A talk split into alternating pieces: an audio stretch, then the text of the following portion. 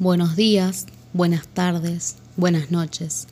Sea el momento que sea en el que estás escuchando este podcast, espero que te encuentres bien y con muchas ganas de aprender.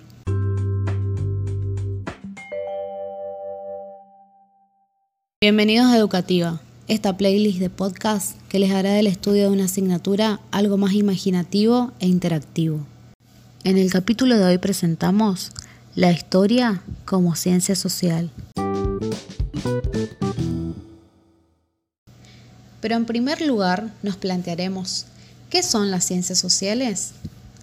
Este término refiere al conjunto de disciplinas que investigan las relaciones que se producen entre las personas que viven en sociedad. Las ciencias sociales también estudian las interacciones que se dan entre esas personas y el medio en el que viven. En ambos casos, se trata de relaciones que se desarrollan en el tiempo y en el espacio. La historia, por su lado, es una de las disciplinas que integran las ciencias sociales y se ocupa de estudiar lo que se transforma y lo que permanece igual en una sociedad a lo largo del tiempo. Aunque el tiempo es el objeto principal de la investigación histórica, el historiador también tiene en cuenta el espacio, ya que cada hecho o proceso estudiado sucede en un lugar, ya sea un país, una región, un continente, el cual se modifica por la acción de los seres humanos. En este caso, ¿Quiénes protagonizan la historia?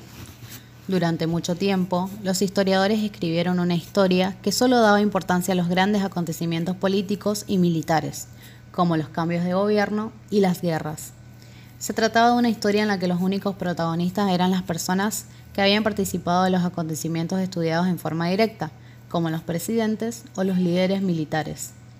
A partir de la Revolución Francesa del año 1789, algunos historiadores comenzaron a preguntarse por otro tipo de hechos y procesos históricos, en los que participaban hombres y mujeres comunes, por ejemplo, la organización de los obreros para luchar por mejoras en sus condiciones de trabajo.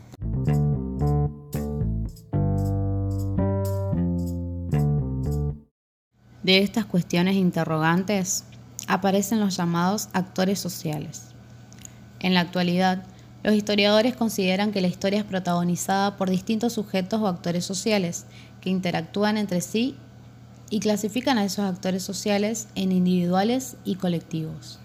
Los actores sociales individuales son los individuos que quedaron registrados en la historia con nombre y apellido debido a su actuación pública. Por ejemplo, José de San Martín, Manuel Belgrano, Bartolomé Mitre o Hipólito Yrigoyen.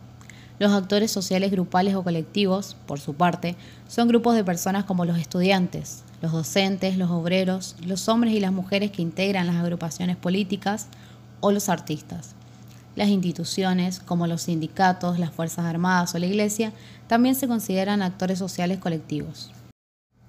Entonces, relacionando estas cuestiones y habiendo escuchado con atención, podríamos llegar a la conclusión de que en la historia hay cosas que cambian y cosas que permanecen.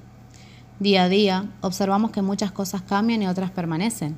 Por ejemplo, podemos mudarnos a otro barrio o a otra ciudad y cambiar de escuela, pero seguir manteniendo ciertas costumbres familiares. Del mismo modo, en las sociedades, mientras que algunos aspectos cambian o se transforman, otros continúan o permanecen. Esos cambios y continuidades que se dan en las sociedades en el transcurso del tiempo forman parte del objeto de estudio de la historia.